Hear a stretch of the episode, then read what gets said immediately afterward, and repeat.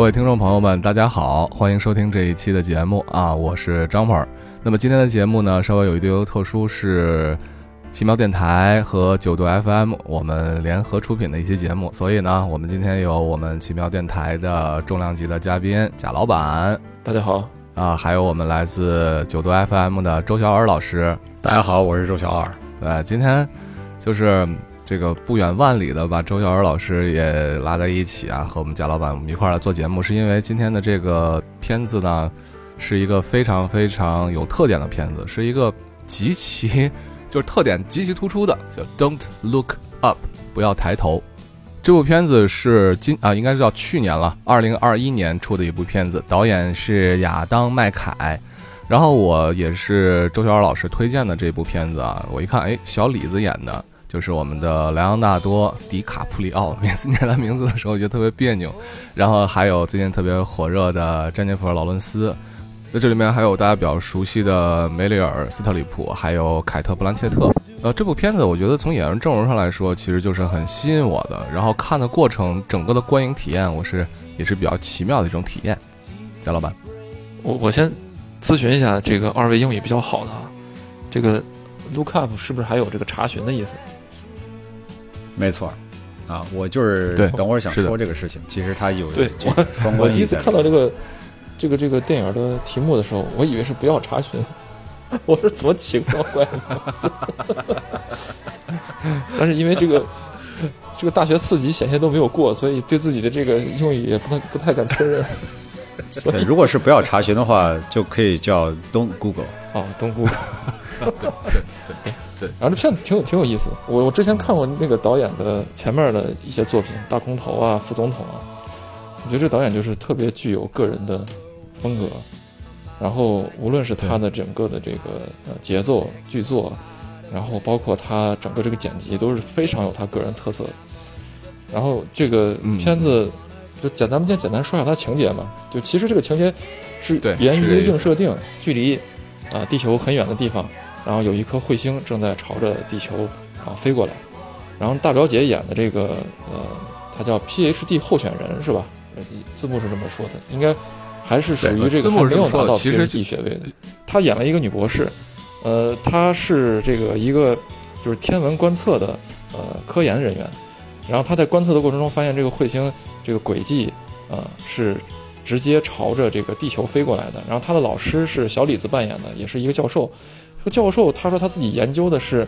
呃，星体死亡之时然后释放出的气体，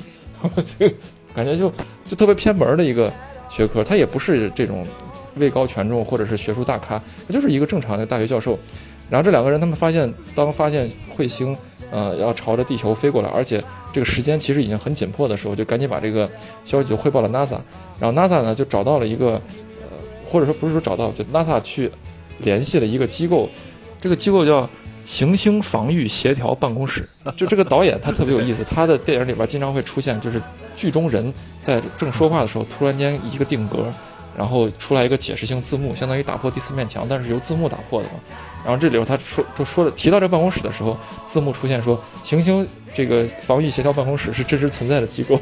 真的是有这个机构，然后是由 NASA 来联系这个机构，那个机构的这个主演是一个这个黑人演员，然后。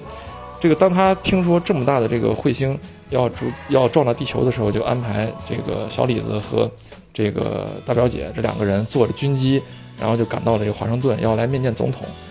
就是从电影到现在为止看的这个节奏，还特别像是那种天地大通大冲撞呀，啊，就类似于这种灾难片的这个开头啊，一个男的啊，一个女的，然后意外发现了某些事情，然后这个事情该怎么向这个权力机构去报告报告。啊，权力机构在怎么做出反应？就是目前看到还是一个比较正常的一个节奏吧。啊，然后呢，这个片子呢，经典的部分就是始于小李子和大表姐，还有这个呃防御办公室的这个主任，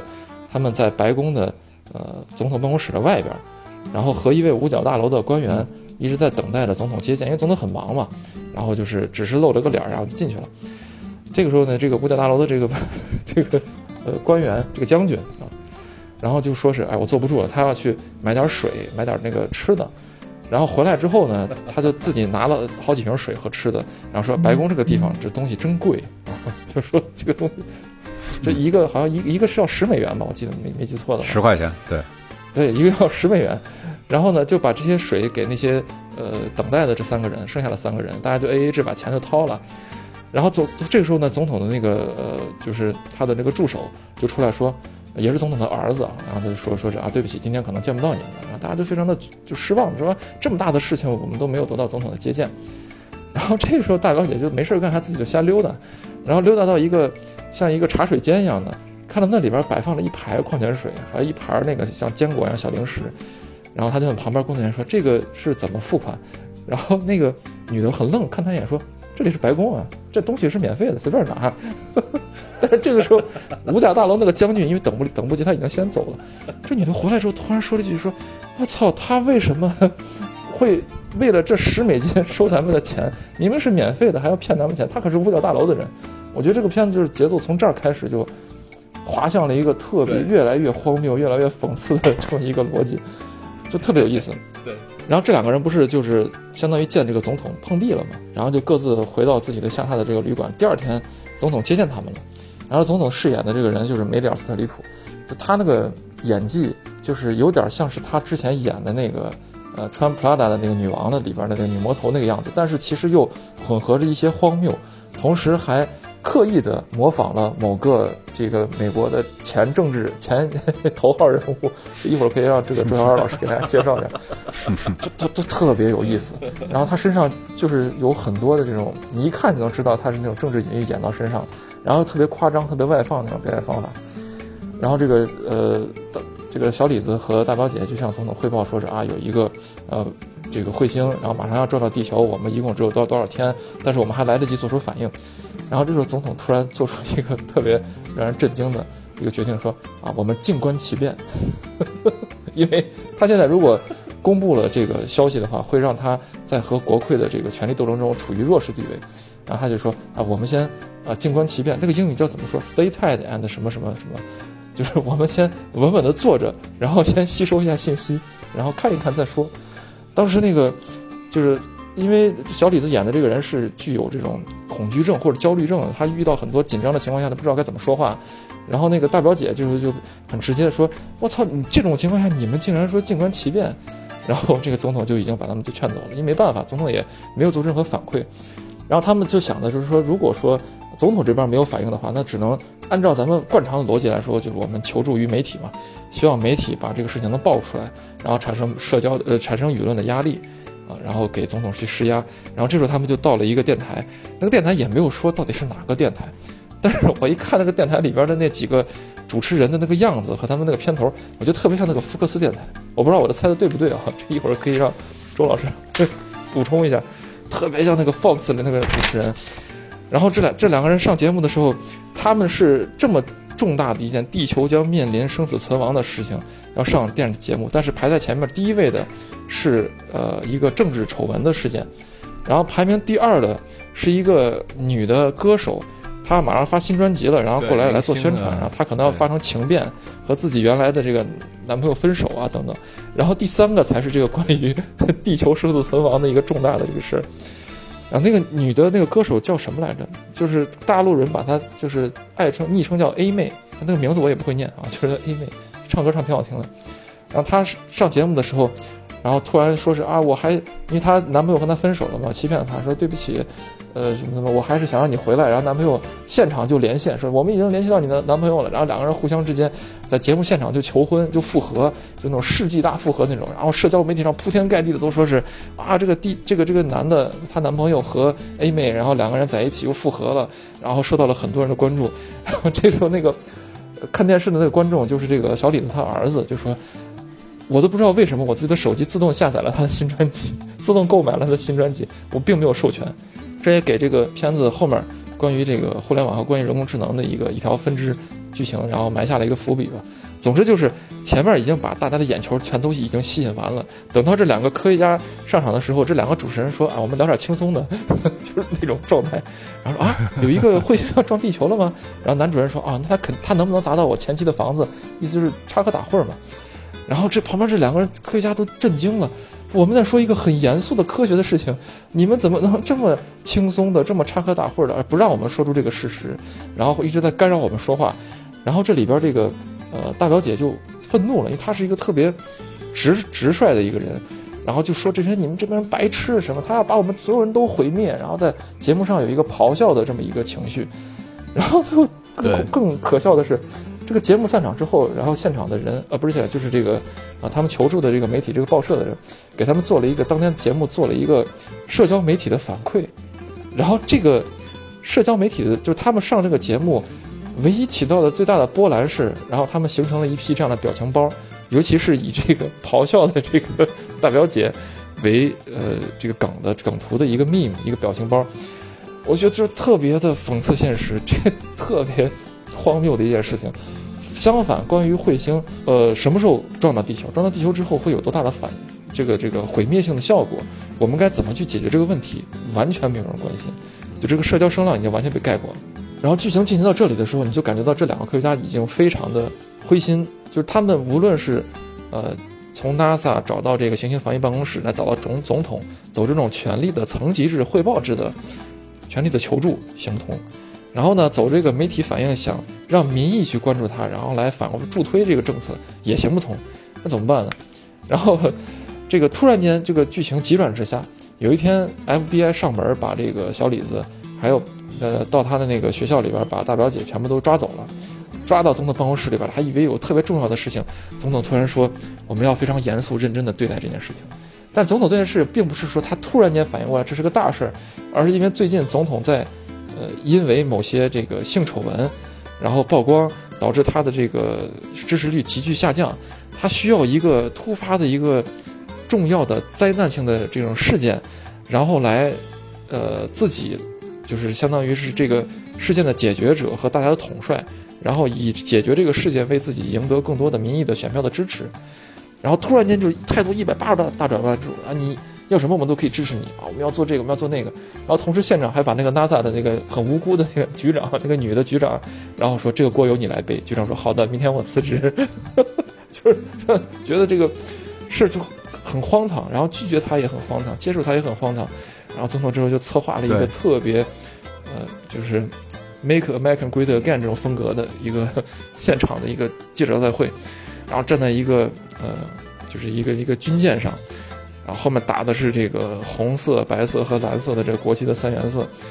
然后总统在说，我们要公布一件巨大的、呃重要的事情，一个彗星要照过来。然后我们用我们的科学家的坚强后盾，然后我们将用我们的美国的什么什么力量，然后把这个彗星，然后阻止在这个外太空把它炸掉。为此，我们还要派出一个呃英雄人物。其实这个事情就是用远程操控就可以解决嘛。小李子说，我没必要派一个人上去嘛。总统说不。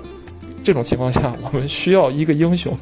需要一个英雄式的人物，而这个英雄式的这个人物，你一看上去就感觉这个人可能智商是有点问题，就是有点那种铁憨憨的那种感觉，长得特别像一个半兽人一样。我觉得这个英雄，脑脑子有点不太好使，这种头就是 你也不能说他四肢发达头脑简单吧，他那个还有点那个微微发福的那个那个身材，就大家觉得这个总统说这个人，因为这人特别靠谱啊，这人是我的亲信。然后，所以让他又让他上，然后成为这个拯救世界的大英雄。然后就随着整个这个事情被拔到一个特别高的一个全国甚至是全世界的这么一个重要的一个角度，这个呃小李子成了频繁上各种节目，包括刚才那个就是假的 Fox 电视台的那个节目，然后频繁的接受访访问。然后这个电视台那个大胸主持人就是那个凯特布兰切特演的那个大胸妹，金发，然后然后现场穿着那个低胸，然后这个女的就。呃，在节目上正录制的时候就开始挑逗他，然后两个人就很俗套的这个不可自拔的陷入了爱河，两个人就搞在了一起。然后这个其实这个小李子是有家人的，小李子发现就是每次和他云雨之后，然后想跟他交交交心啊，进行一些深入的灵魂上的探讨的时候，增加一下相互的了解的时候，发现这个女的根本就不在乎。然后这女的觉得就是，哇，你是世界上最性感的科学家。快快告诉我，这个地球快毁灭了，意思是让她很兴奋。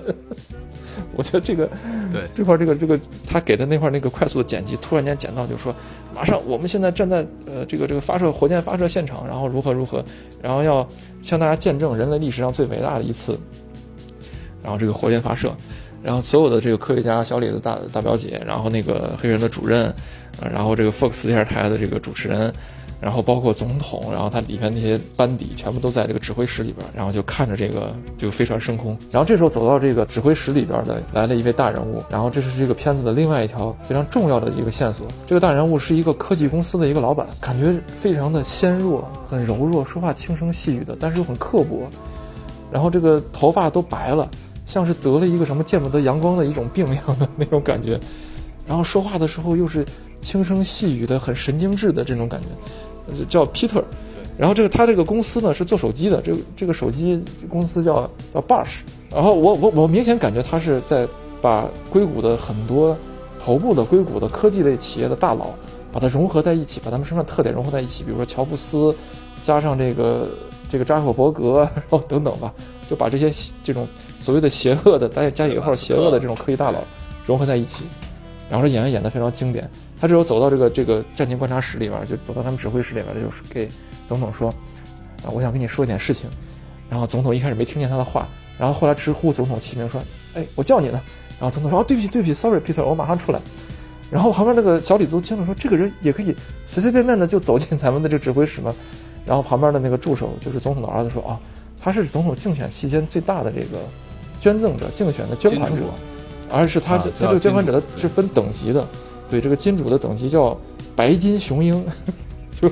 白金雄鹰等级的这个捐款的人，然后这个科技公司老板就过去跟总统说了一些话。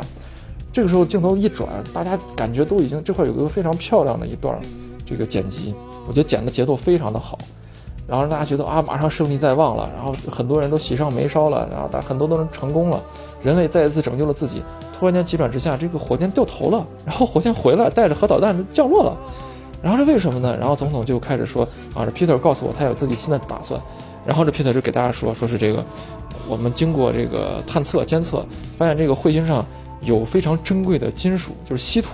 大家知道这个稀土啊，现在大部分被中国这样的国家所把持着。然后这，而稀土正是现在做，呃，就是各种电子元件啊、手机啊等等的一些核心的一些元素。它现在储藏的这个量是非常大的。如果我们把这个彗星，我们不是用核弹把它一次性全炸碎，而是派我制造的这个机器人儿，随着火箭飞上去，机器人落在这个呃彗星上，然后像那种开采一样的电，就是那种钻井机一样的，把这个彗星把它钻碎，把里边的稀土元素取出来，取回地面落回去，落回来的话，那这是一个非常非常非常大的一笔财富。然后小李都惊了，说：“他妈，这地球都快毁灭了，你要钱有什么用？”然后这个 Peter 说是我们有自己的科技公司，怎么怎么样，我们能能能处理好这个事情。总之，现在就是剧情从这里开始进入的另外一个反转，就是以美国总统和这个 Peter 科技公司的幕后金主大老板他们为主，他们的计划就是派火箭发射，然后带上去一堆由这个科技公司 Bosch 开开创的这个开发的这个无人的机器人，然后上去把这些彗星全部钻碎，让这个彗星的这个携带彗星。矿物的这些机器人落在这个太平洋的某处，把它收回来。然后呢，这个，呃，因为小李子和这个大表姐他们一帮人在酒馆里边，然后再谈接下来该怎么办。这个消息不胫而走，被人听到之后，然后这个社交媒体就有一些乱局，大家就说是啊，为什么这个这个事情政府隐瞒这些事儿不告诉我们？然后这个大表姐就被踢出了这个团队。然后呢，就是，呃。被被这个司法部吧，应该是警告说你以后不能再参与这个事件，只要你对此缄口不言，我们就可以让你恢复自由。然后他就不能说话了嘛，就回到了自己的家。呃，更荒谬的是，他回到自己家的时候，他的父母不让他进门，然后隔着门跟他说：“对，进回到家之后，我们不谈政治。啊，为什么？因为你父亲是这个彗星带来就业这样一个政策的 坚定的支持者。”就他父亲相信说，这个就业甚至比地球的这个安危更重要。我们相信这个科技公司，然后这个机器人能带回来彗星，彗星能带回来财富，财富能带来就业，啊，就就特别的隐，就是这个隐喻已经很明显了。一会儿我们就聊。然后这个，呃，小李子作为一个科学家呢，他成了一种妥协派，就他虽然是有科学家的身份，但是他仍然为这个 Bosch 这个公司，为 Peter 他的这个项目进行代言，他很享受自己成为一个。啊，就是全世界最性感的科学家这么一个银幕的一个形象一个角色，然后到处就开始说啊，你们要相信我们，我们一定能处理好的等等。其实他内心也很纠结，也很挣扎。他说这个，呃，就 Bush 这个公司有很多的这个技术并没有经过科学家的同行评议，没有经过严密的科学论证的程序。然后这个 Peter 就非常直接的质问他说：“你知道吗？我你在我在和你合作之前，我已经看过你了，看过你的未来了。你将很无聊的、很 boring 的死去。你的所有的信息，然后包括你所有在这个互联网上信息，我们都通过我们的 AI 都已经测算成像算命一样，他已经能看到这人的未来了。我意思就是我掌握了所有人的命运。然后就有有那种让你突然觉得我操，这他妈这是对人工智能的一个非常。”就是会会对大数据的一个非常的大的一个讽刺的啊！小李子因为这个事情就和总统和这个科学家就闹掰了，然后这时候呢出现了一个让所有人都意想不到，但是也在情理之中的事情，就是这个彗星啊，已经通过肉眼就可以在天空就看见了，然后它拖着一个长长的彗尾，一点一点一点点的感觉在接近了。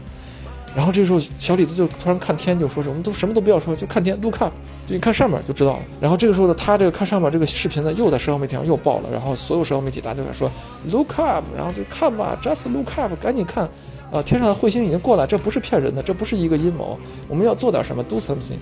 然后同时呢，这个剧情的更荒谬的一个这个转折就来了，就是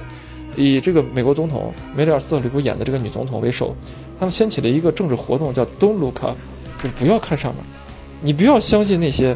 呃，科学家说的那些都是精英，都是骗你们的，啊，那些都是要要对我们这些这个工人，对我们这些穷苦大众进行洗脑的人，他在欺骗我们。我们要汇集一个政治力量，我们就相信自己，相信总统，相信美国。呃，东卢卡夫就不要抬头，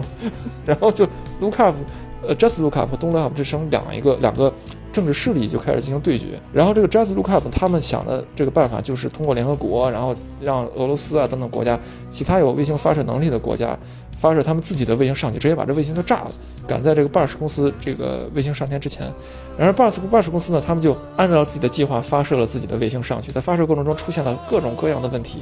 然后一会儿这个火箭爆炸了，然后说哦没关系，这个在我们的冗余计算之内。然后这个这个机器人没了哦没关系，我们还有很多机器人。上去之后突然间砰砰砰，所有机器人都炸了。然后他们爆炸的这个力量并没有把这个彗星推走，彗星已经不可避免的开始进入大气层的时候。然后在这个时候，这个 b u s 公司的这个老板就说啊对不起，我要上个洗手间。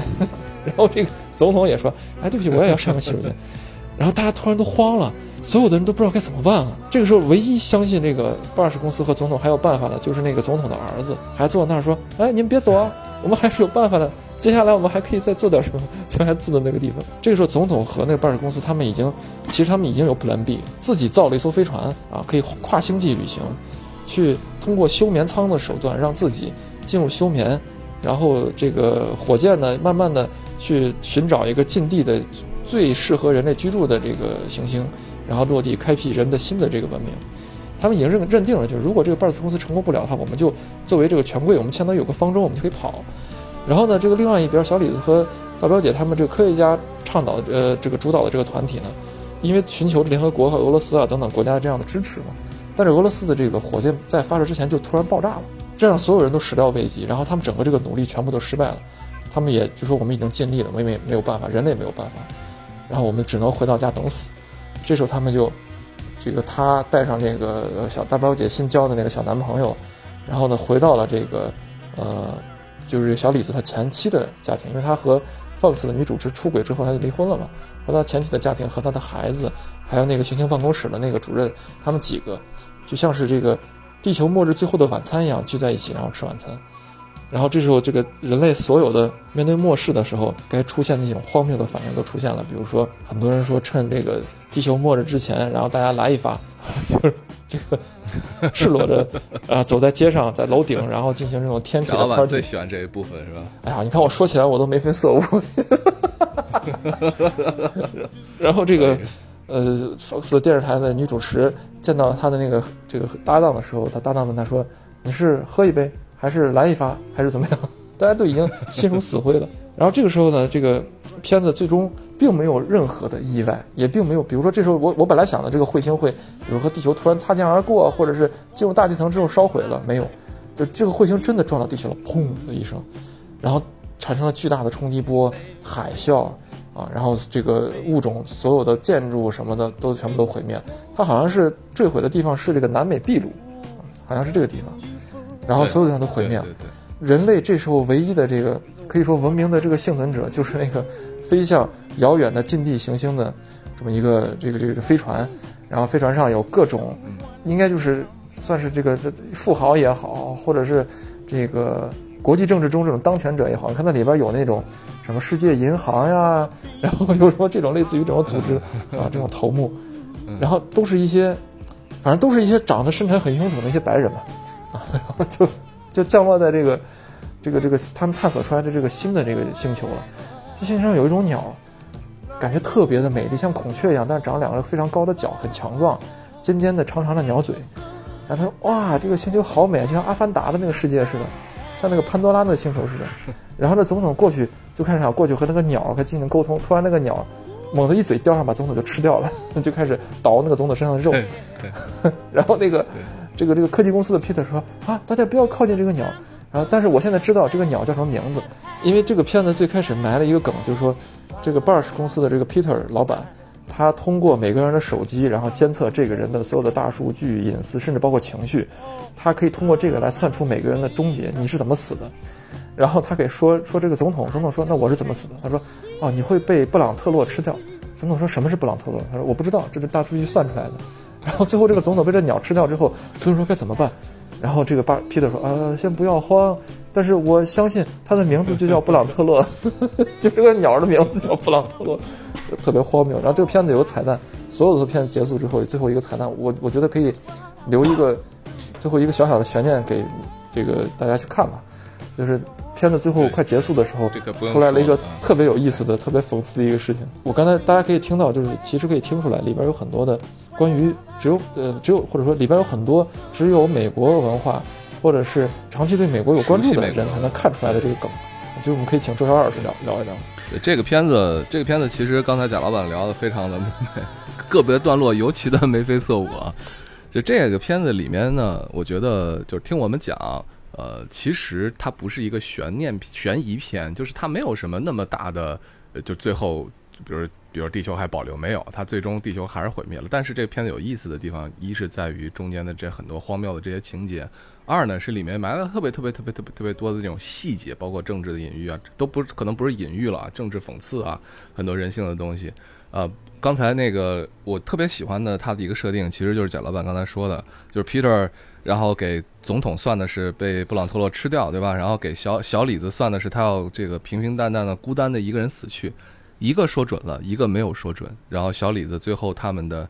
随着地球一起灭亡，其实是跟朋友和家人一起非常非常温暖的，在一个环境之下，甚至还带着一些宗教色彩的一些很坚定的，呃，带着不舍的、带着爱的那样的离去。我觉得最后这个结尾我还是很喜欢的，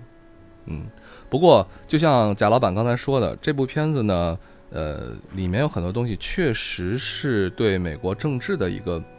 一个讽刺。所以，如果说呃有朋友对美国的政治啊，对美国的这样的一些文化呀有更了解的话呢，那看这部片子可能感觉这种感受会会更深。所以这也是为什么我们一定要拉周小尔老师来跟我们来来一起来录一录。周小尔老师呢，在美国已经待了哎呦有十几年的时间了。那么各方面肯定比我们更加了解。那么周小尔老师也是给我推荐的这部片子，所以呃，周小尔老师，对我现在再多加一句啊，周小尔老师不能叫周老师，就好像 鲁迅不能叫 不是鲁先生一样的道理啊。这是这是周小尔老师的笔名，所以不是我啰嗦啊啊。好，周小尔老师给我们来聊一聊你看这部片子的时候你的感受吧。啊，我觉得我我是首先。在 Twitter 上听到这个片子啊，就是在大概一两天的时间，就是新年之前，突然铺天盖地，就是我的这时间线上就全是这个 “Don't Look Up”，“Don't Look Up”，然后大家就表反应就是特别好，特别诙谐，特别幽默，很多时候特别切题吧。然后我就兴致勃勃的找来看一看。这个观影的过程还是比较愉快的，就是说它首先它是一个挺娱乐的片儿，虽然说题材有点黑暗，有点沉重。啊，因为它讲的是一个地球毁灭末世的这么一个故事，但事实上整个这个故事的发展啊转折非常多。刚才贾老板也介绍了，就是反转很多，然后人物呢，呃，喜剧色彩的很很很强烈。他呢又描述了美国社会的方方面面吧，啊，很多时候我就看到某些桥段段落的时候，我真的是发自内心的这种会心一笑，就觉得他描述的很准确，抓的非常好。呃，我相信就是任何一个普通的美国人在看到这个电影的时候，他都会有很强的代入感。我我指美洲美国人，不仅仅是指美国人啊，也是指生活在美国的人。啊呃，尤其作为我来说，有一有一个更深一层的感受，就是因为我是一个做科研的，我在大学里教书，所以很多时候我我我面临着这个电影里面讲的这两个科研工作者，这两个科学家，他们面临的一些问题。刚才那个贾老板在介绍的时候，他他提到这个叫做博士候选人嘛，PhD candidate。呃，我给大家稍微解释一下，简单的说就是这个刚 Jumper 说就是一个博士生，但是呢，他博士生，比如说你有五年的这个学习，六年的学习这个期呃实现吧，那么在这个偏后期的时候，你会做一个在国内叫开题报告的东西，啊，我们叫 preliminary exam，就是一种一种考试。在这个考试的时候呢，你要把你的博士论文的课题来做一个报告，就是做一个开题报告，相当于在这个过程里边，你要面对你的博士啊的这个委员会，就 committee，然后你要给这些教授们讲一讲你的想法，讲一讲你的设想，讲一讲你目前做的科研的进展，目的是为了说服他们这是一个特别好的、有前景的、特别有创新的一个课题。而且呢，它这个长度难度也适中，就是说我在未来的一两年之内，基于我现在的这个成绩，我可以完成它。然后呢，这个委员会的各位老师就会去讨论，最后来决定你是否准许你进行接下来一年或者两年的科研活动。那么，当然，如果你得到了这个许可，你一切按照计划进行的话，那么在一年或者两年之后，你就会拿到你的博士学位，的通过答辩啊，拿到博士学位。当你开题成功了之后，在你拿到博士学位之前这一段时间里面，你就叫做 PhD candidate，就是说你已经上道了，但是你还没有拿到你的学位，这就叫博士候选人。啊，就稍微解释一下这这么一个啊名词。看这个电影的朋友啊，都很明显的感觉到这是一部啊都不能叫做隐喻的电影，它是一个讽刺剧，它是各种名誉。你只要稍微了解美国的文化、美国的社会，你不需要生活在美国，你只要天天看一看国际新闻，你身在中国，你就你就会明白他大概是在影射谁，他在他在指代谁，对吧？比如说，呃，很明显，总统梅里尔·斯特里普演的这个总统，他是在指代前总统特朗普。他在外形上有一些特点，比如说金发，然后动作夸张，语言尽量表现出某种幽默感，但是其实是很无聊的那种幽默感。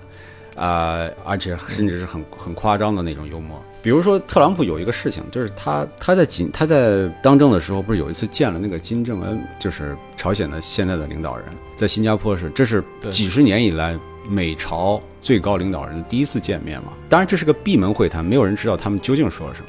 但是这个特朗普经常在公开公开场合就说这么一个事儿，他说，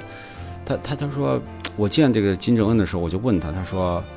呃，你你听没听过一首歌叫做《Rocket Man》，就是那个啊，Elton John 那首《呃 Rocket Man》，就火箭人，火箭人嘛，火箭人。对，呃，金正恩说我没有听过，他说你看我给你带了一一盘磁带，就 mixtape，就是那种就是咱们小时候听的那种磁带啊，这叫 mixtape。说这里边有一个 Rocket Man，为什么？因为你特别喜欢到处发火箭，我就把这个磁带送给你，回去听一听。就他就在很多场合就讲，他在很多场合讲过这么一个笑话，就是很多人相信的，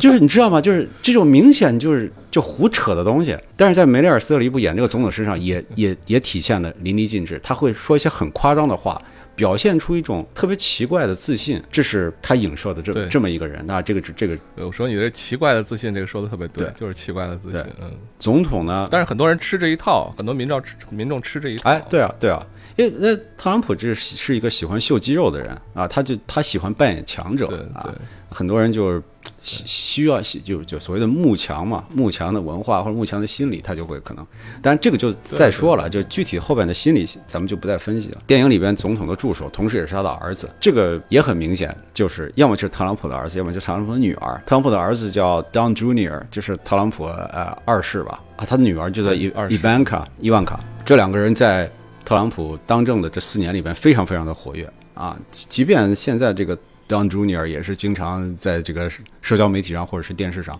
就各种大放厥词。这个 Ivanka 还看起来还像是个聪明人，但这个 Don Junior 的确好像就是有点像这个电影里面演的这个人，好像就是有点哪儿哪儿哪儿不对劲儿那种感觉。脑子不太好那种感觉，是吧？对对对对，就是好像嗯就有点愣，有点愣啊。梅尔斯特里夫演这个总女总统，她身上，而且他尤其穿红衣服嘛，他是不是有点那种莎拉佩林的那种那种感觉？也有一点儿，也有一点儿，对傻大姐，对然后很，对这个然后这个嗯性格里边有一点这种，呃，就说是不管什么，只只要我手里有把枪，我就我就一定可以 这种。对对对。然后这个科技公司老板刚说，这个 Peter 他影射呢，恐怕就是贾老板讲的，是一一个一个集合，硅谷这种文化产生出来这种科技大咖、科技怪人，他他有可能是乔布斯，诶，从他的比如说穿衣风格上来看，有可能是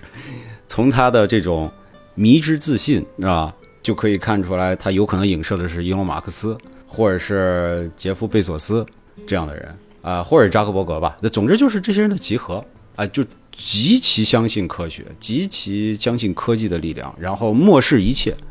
呃，就是他这个迷之自信这个劲儿，就特别像伊隆马斯克，就是。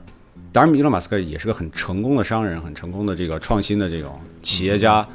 比如说，电影里面有个情节，就是那个在那个新品发布会，好像是在这电影前期啊，有新品发布会，然后结束之后，那个舞台上下来那个小小朋友，一个小女孩，就是为了向这个对 Peter 表达这种仰慕之情嘛，就说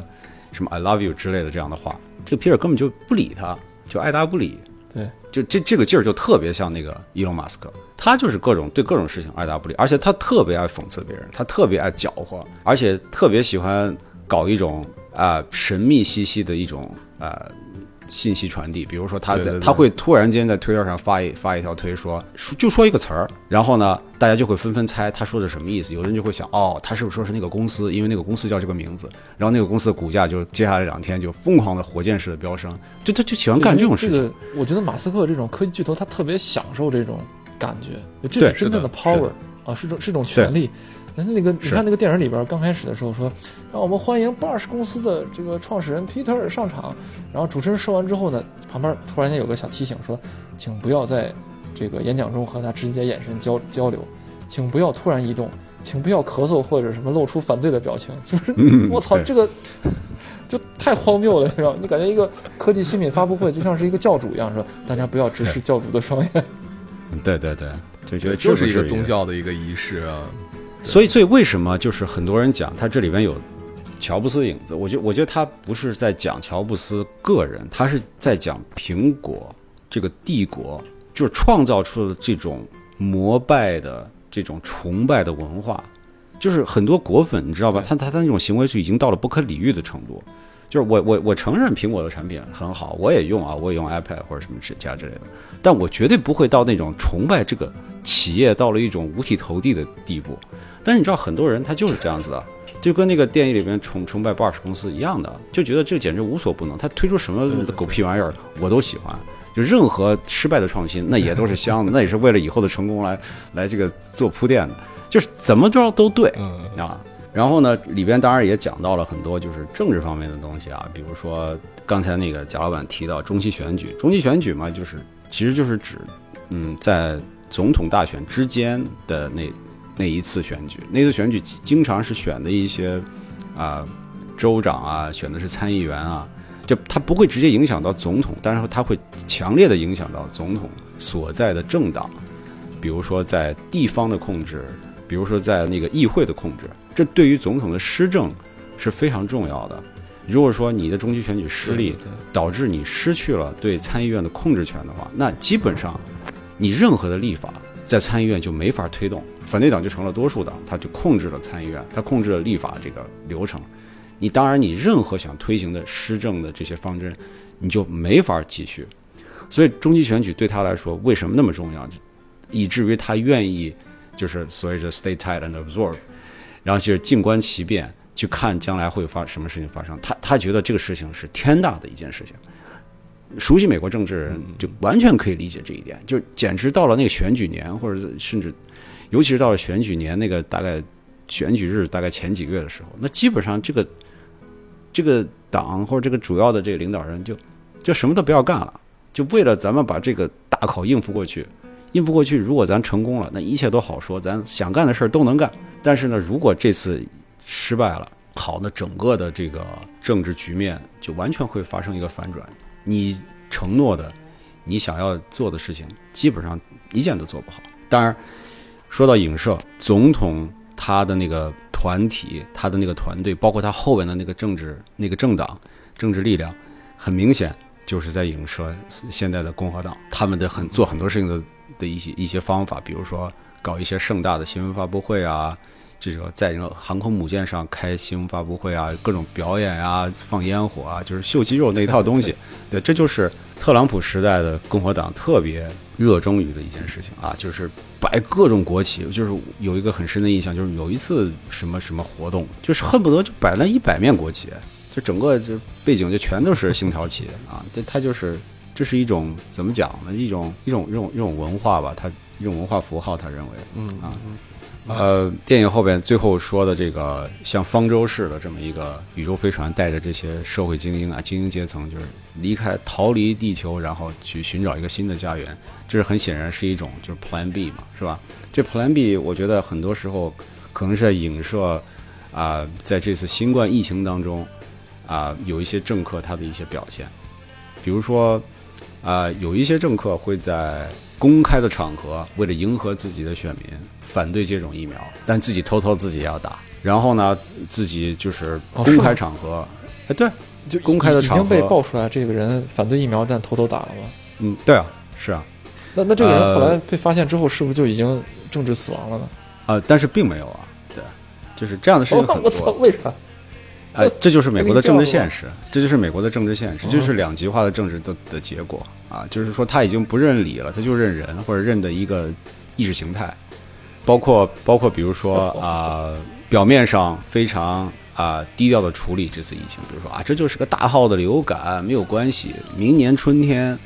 天气暖和的时候，这个一切都会烟消云散的啊，这都有迹可查，大家可以上网看，这是前总统的一些言论。啊，但是呢，自己得病了之后，那马上麻溜的跑到那个陆军医院去接受最好的治疗。如果是个大号流感，你用不着吧，犯不着，对不对？就是说他这种虚伪，对吧？呃，当当面一套，背后一套，但事实上他一切都是安排周密的。我觉得这个，我个人感受啊，他可能还有有有这方面的影射。但是不管怎么样，肯定可以肯定的一点就是，这个电影里边最大的这个隐喻，就是指彗星撞地球这个事件。它其实大部分是指气候变化，就是气候变化将来会对地球产生的毁灭性的打击，但是我们选择无视，或者说是当权者在位的位高权重的人，他没有积极的去应对这个事情，这是我觉得这个电影他最想哦。宣传的一件事情。啊，他只是用了一个比较极我我端的毁我插一句啊，嗯，就是如如果是按照你刚才这个说法的话，这个里边儿它的彗星撞地球，呃，影射的是这个全球气候的这个突变，那它这个片子整个的价值观是不是比较偏向于民主党那个那个方向？呃，首先这是一个好莱坞的电影，你知道好莱坞有多少民主党的 或者所谓的自由派的人吗？有有几个真正是保守派的人？嗯，这这里边任何一个人，比如比如说梅莱尔·斯特里普，我记我不是很记得很清楚了，但是几年前，大概两三年前，或者说是特朗普刚当政刚当选的那一年的呃接下来的那个奥斯卡，他就好像发表过在这个奥斯卡颁奖典礼上说过一些发表过一些言论，就是很明显的是在是在反对当时的这个当时的国家领导，哦就整个对这这个片子一定是在批判特朗普以及批判共和党的，但是呢，呃但是我批判这个民主党的这个支持者的这个地方在里边呢？呃，当然有了，就是说他他会他批评的是这么讲吧，我觉得他批评的是美国的一个政治的现实，就是一潭死水，什么事儿都干不成的一个政治现实。但是呢，他这个矛头哦主要是指向了一边儿，而而不是另外一边儿，就是他他有点儿双方就是两边都打板子，但不是各打五十大板，他有一个比较明显的指向性，对，但是他也表达了很多愤怒不解，就是关于为什么我们不能面对一个很明显的对人类将来的未来有这么恶劣影响的一个事件而无动于衷。我我觉得这里边有一个特别让我印象深刻的一个细节，就是他们就是那个小李子和大表姐他们自己发起了一个民间的一个 Just Look Up 的一个活动，然后大家这个 donate，然后然后这个大家共同的发起这个活动，要自己弄火箭去救人类。然后他们这个筹款的方式是什么呢？办一个演唱会，然后这底下有好多的这个粉丝冲过去就听那个 A 妹和她老公就唱歌。然后就大家其实已经完全不在乎到底是不是这真的是这么严肃的问题什么的，就是想说，哎，我们要听他唱歌。然后，然后 A 妹还把这个彗星要撞到地球这编成了一首歌，就这听挺好听，但你听着歌词特别的，还挺好听的，对对，听的歌词特别直白，什么这个如果彗星过来之后，我们全球所有人都要死绝，什么就成这种这种词儿，然后还飙那种高音，然后 R&B 那种花腔，然后呃那个那个老公出来之后，还中间来了一段那个那个像说唱一样的那个那个节奏。然后词儿也是什么，我们所有人要在一起，要有爱，然后怎么就就你觉得没有用，就就这个彗星他妈都来了以后，你们这帮人一块聚在一块来拯救地球的方式就是开个演唱会，而且还有那个，它里边好像是应该是请的是美队的那个演员吧，埃文斯吧，然后说他呃这个有一部片子，这个片子就是有点像那个地球地球灾难片一样的，就是彗星撞地球嘛，然后呢这个当时美国已经很割裂了，然后有一派的人就是东卢卡普。就是我们都是底层人民群众，我们不要抬头看啊！然后抬头看的都是那些欺骗我们的精英，还有一些就是被那种社交媒体洗脑那些小年轻，被流行文化消费主义所所所俘获那些人。Just look up，然后带那个不向上带箭向上箭头的徽章，然后那个那个艾文斯出现在那个记者访谈的时候，他说啊，我来宣传我的电影。他说那你带着这徽章，怎么有一个上面箭头，有个下面箭头？说啊。我觉得大家不应该站队，啊，然后就说完说啊，其实其实我这个电影是个爆米花合家欢的，希望大家都去看。我觉得这这可能也是对好莱坞的一个讽刺，就是好莱坞实际上是很欺强的，就他所有的政治表态一定是非常安全，目的就是为了让你去看这个合家欢的电影，哪怕这个电影本身就是说这个呃彗星撞地球的事儿的。这里边啊，我我我个人认为啊，他其实杂糅了很多他想表达的那种社会现象。嗯，咱们刚才讲了政治，就是这个是一个特别明显的，他利用一个事件来为自己的这种 agenda，为自己的这种意识形态去去服务。比如说，在这个电影里边，这个事件是彗星要撞地球了，但是呢，他这个总统以及他所代表的政党会把他这个事件政治化，他的做法就是，这是他们为了愚弄你。这是他们为了控制你，然后呢，他给自己的选民灌输这样的一些想法。本来这是一个生死存亡，这是一个自然事件，这是一个自然事件，啊，它有可能关系到我们人类的未来。这跟政治没有关系。彗星什么时候来，它它撞到哪儿，它要不要毁灭地球，这个事情和政治没有关系。但是呢，他就要把这个事情政治化，就跟病毒一样，就新冠疫情爆发的时候。很多人就相信这是美国的科学家联合媒体来制造一种恐怖的气氛，来迫使这个大家相信这是特朗普这一届政府来防疫不力，来造成各种恶劣的局面。这疫情开始的时候的确是有这样的说法，但是现在大概没有人在持有很强烈的这样的观点。但是现在依然有人在怀疑疫苗。各种阴谋论的人都会讲啊，咱们上回在那个九度 FM 的节目里面说过，就是说过这事儿，就是疫苗，哎，别的疫苗都要好多年的研发，你凭什么这么快就把疫苗做出来了？你这个东西做出来，你什么目的？你是不是里边有什么东西要那个进入我们的身体就会怎么怎么样？他就把这个东西政治化了，就 和你的意识形态完全就重重叠起来了，对吧？比如说，哎，这在美国，我有个特别好奇的事儿。这个正好那个，我看很多的这个，当然是指着中文媒体啊，就很多中文媒体说，这美国有很多人特别愚昧啊，他们觉得这个疫苗里边有什么芯片，打到自己身体里边之后，这个芯片就把自己就监控住了，就人就成了政府的一个傀儡，或者是人会怎么怎么样变异。呃，这种情况出现在中文媒体里边，我无法判断它是一个美国比较普遍的思潮，还是说只是一些极端的极个别的一些傻子，然后在电视面前说这样的话。以你的观察来说，相信这个事儿的人在美国大概有多少？有多大范围？算不算一个比较主流的思潮？啊，首先它肯定不是主流的思想，因为你可以看一看各州各地的这个疫苗接种率，肯定都已经达到百分之六七十以上了。啊，就是说明持这个观点的一定是少数人。而且你刚才讲的这个，它虽然真实存在，就的确有很多人相信这里边有芯片，这都是比尔盖茨干的。我也不知道为什么是比尔盖茨，总之就是他他干的。然后呢，他为了控制你，然后就是搞一些纳米技术的东西。我也不知道他们懂不懂什么叫纳米，但是纳米技术的机器人，然后就进去以后。怎么怎么样啊？这是一个比较极端的说法，但是呢，也有其他的说法，就是说他这是医药公司啊，这是为了挣钱，这个东西其实没有啥用，或者说这个东西副作用非常大，这根本就没有经过严格的科学的论证或者临床的实验，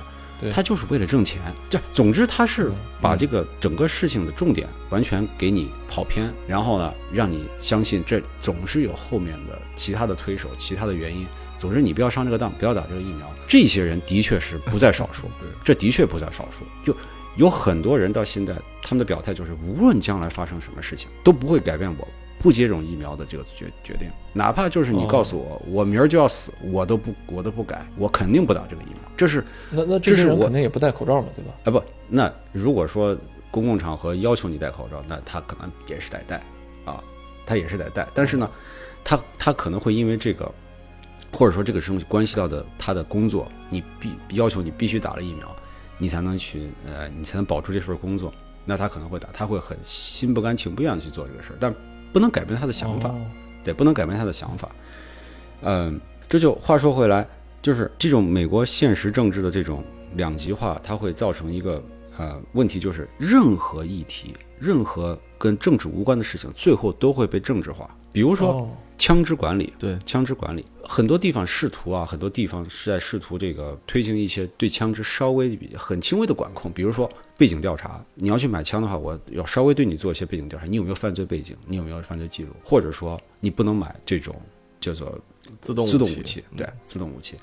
啊，但这个东西阻力非常大，在立法方面难度非常大，为什么？因为总会有人站出来拿宪法第二修正案出来说。这是自由，这是人的自由，你要小心。他今天能把你的枪拿走，他他总是说 they'll come and take your gun，因为这是一个很怎么讲？它是一个很符号化的东西，它是个很具象的东西。就是有人来你家，告诉你你不能拿枪，我要把你的枪拿走。事实上，没有人试图拿走任何人的枪，只不过是为了让大家有一个稍微的。呃，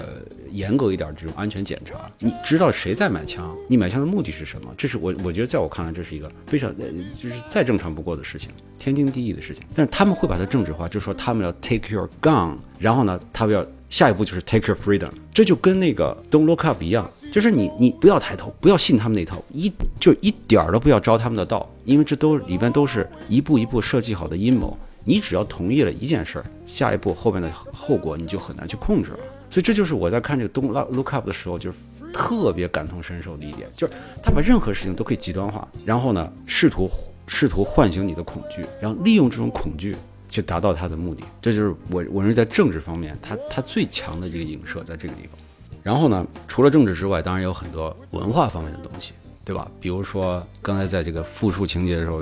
贾老板讲到这个大胸主持人。他这个节目里边就是就是在开玩笑啊，就是没有什么好像认真严肃讨论，要么就是这种呃流行文化的偶像出来，然后博一博眼球啊这样的事情。呃，我不能说这是美国也很严重的问题，我我觉得这可能是全世界的一个趋势一个潮流，好像就是娱乐化嘛，娱乐化啊，这这也不代表仅仅是美国的问题。还有呢，对，就是就是你刚讲这个流行歌手叫什么 A 妹的，说实话我都不知道他啊，我就就我在在在美国生活我都不知道，而且。就是我我觉得很有意思的一点，就是我观察到，在这个节目开始的时候，Jumper 在介绍这个整个这个演员阵容的时候，就完全忽略了这个流行歌手。但是我相信，二一个二十多岁的一个美国小年轻，甚至是中国人小年轻，他他不会忽略的。包括他那个扮演他男朋友的人，包括和那个 Jen Jennifer 劳伦斯他们后来就是好像有点完全不认识，有点男女朋友关系这种人，这个人也是一个特有名的人。就我太太跟我讲了，这个人是怎么怎么是吧？对，哎，我不知道，没没听说过这个东西，在咱们这种你知道吗？电影里边，张本这种人，他说这种话的情况，就跟电影里边说，这是 generation 的问题，这可能有代际差异。对，就完全，咱们完全就就就忽略了这个事儿，就过去了。但是呢，显然这种流行偶像在社会里边，他的声音是非常响亮的，是非常响亮的。嗯，我因为我是做核能研究的嘛，因为核能在很多人的心里边有一种这种。负面的这种对妖魔化的这种成分。哎，我就最最近发现，过去的这半年，突然间就是我发现有很多这种流行偶像就开始出来挺核能，这这有可能是一种宣传的手段，因为大家突然发现哦，我们好像不能通过一个纯科学的方式跟大家去交流这个事情，我们必须要通过啊，老百姓听得懂的语言，或者他们他们认的那些人，我们来通过他们来传递这个信息。这但是呢，很遗憾的是，就是当我看到这些广告啊，我看到 Twitter 上这些这些短视频的时候，我非常遗憾的发现，我确实不认识他们，我不知道他们是谁。虽然我觉得他们，虽然我理就是看他们那个阵势，看他们那个粉丝量，我我我相信他们一定是很有话语权、很有影响力的人。可是很遗憾，作为我一个年届四十的人，我确实不认识他们。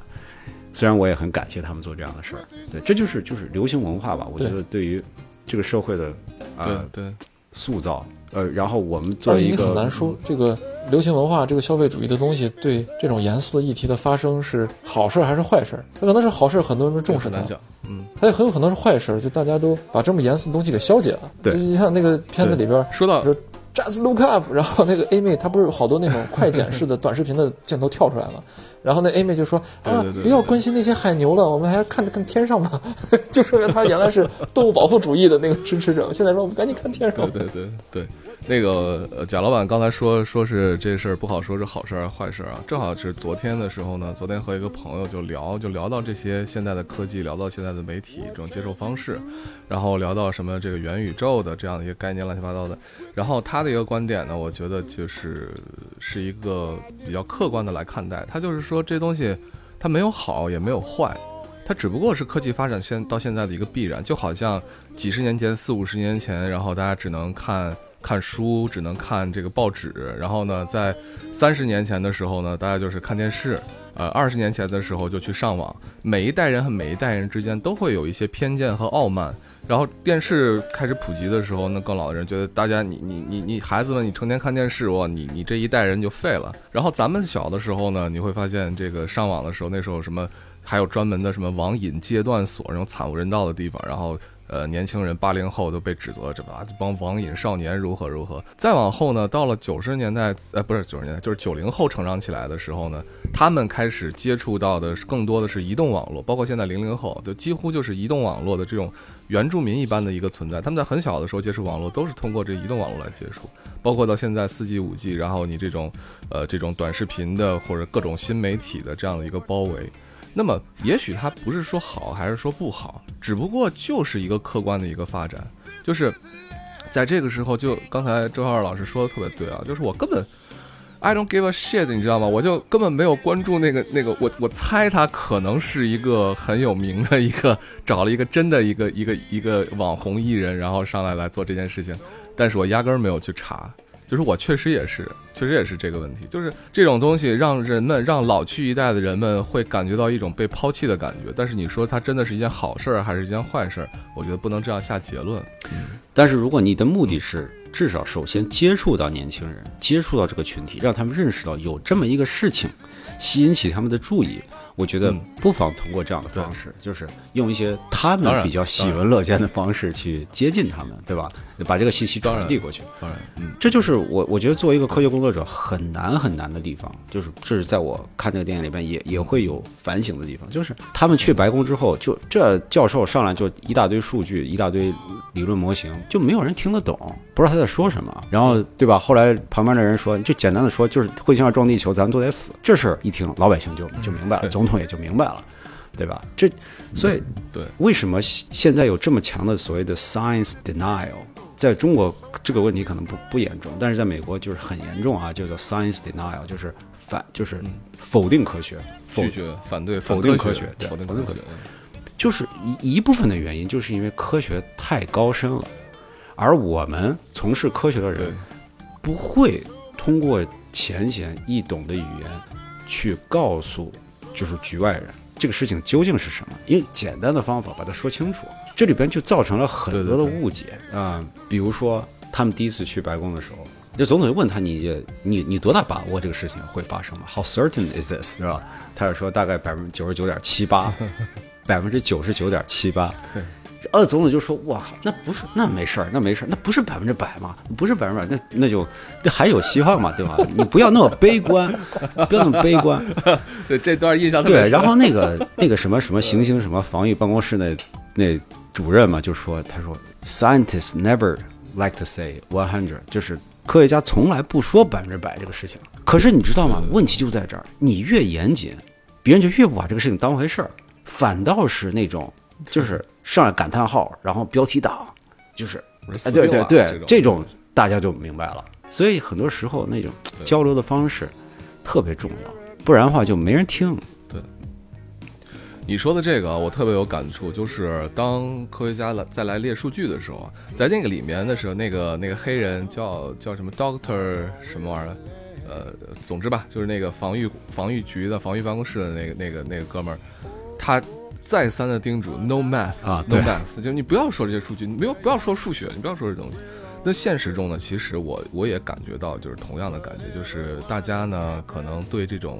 呃，咱们说简单啊，就说这个百分比，它没有概念，没有概念。你打比方说，咱们现在的这个 Delta 的这个病毒，对吧？它的重症率是百分级别，还是千分级别，还是万分级别？大家对这个事情是没有没有概念的。我发现，而且这样的概念呢，其实就是它本身就是你接触的人，你懂的人，你会觉得这似乎都是理所应当的事情，但实际上它在表达的和接受的过程当中，它是有一层壁垒在里面的。你说白了就是大这也是众他只能接受这种比较浅显的文化的输出，直观的，或者叫直观的，因为也只有浅浅显和直观的东西，它才能够获得更大传播力嘛。嗯严谨的、科学的、扎实的数据，它从它诞生的时候，它就本来就不可能获得特别广泛的传播。就我所以我所以说，你要是从这个传播，对，从这个传播的角度来说，或者说从这种科学的普及科普的角度来说，你说这种壁垒、这种壁垒、这种沟通上面的不畅，到底应该是由哪方来负责任呢？我我觉得就是没有什么呃哪方现在来负责任。那你说，啊、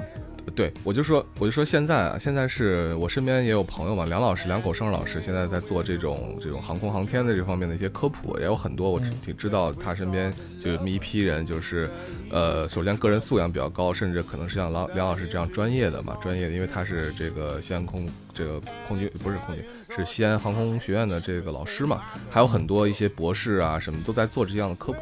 我首先我觉得其实这是一件好事儿。啊，虽然这个每个人做科普的这种做科普号啊、科普短视频啊，它的目的可能不一样啊，有的是为了爱好，有的就是简单的为了挣钱，有的就是为了这个其他的一些目的嘛。但是我觉得这件事情本身可能是件好事儿，所以我觉得这个周小二老师不妨考虑一下。我我 有有没有时间做这个 事到这块儿来。对，有没有时间做这个是另另说。但是我最近这一两年的确在改变我有时候和就是行业外的人交流的时候那种方式。比如说，你知道我们搞能源的里边很多人很多就我就讲普通民众啊，面对这种，尤其是现在讲的，比如说电影说的这个，呃呃，climate change，对吧？就是这种气候变化，大家都会讲，就是要少烧这种就是碳能源嘛，对吧？比如说少烧油、少烧气，然后我们尽量的用一些清洁能源。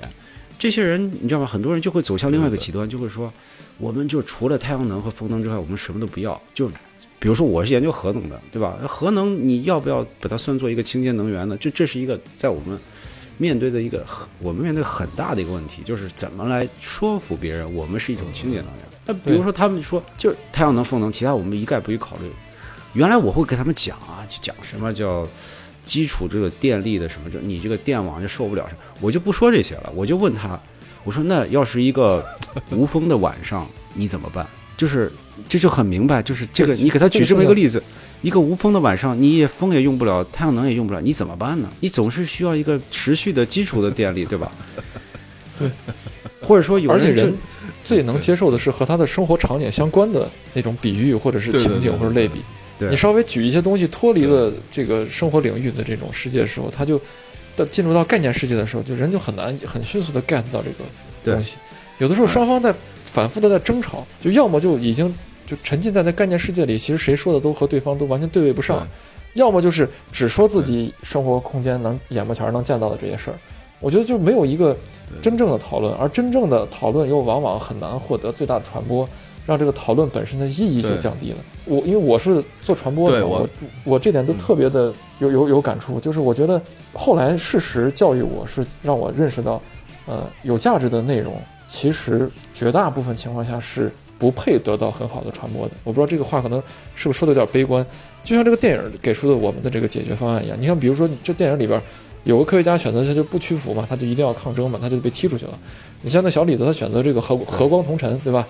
我我我是一个严谨的科学家，但是我为了这个事情，我还是违心的做一些广告，还上芝麻街，是吧？跟那个那个小玩偶之间进行互动。对，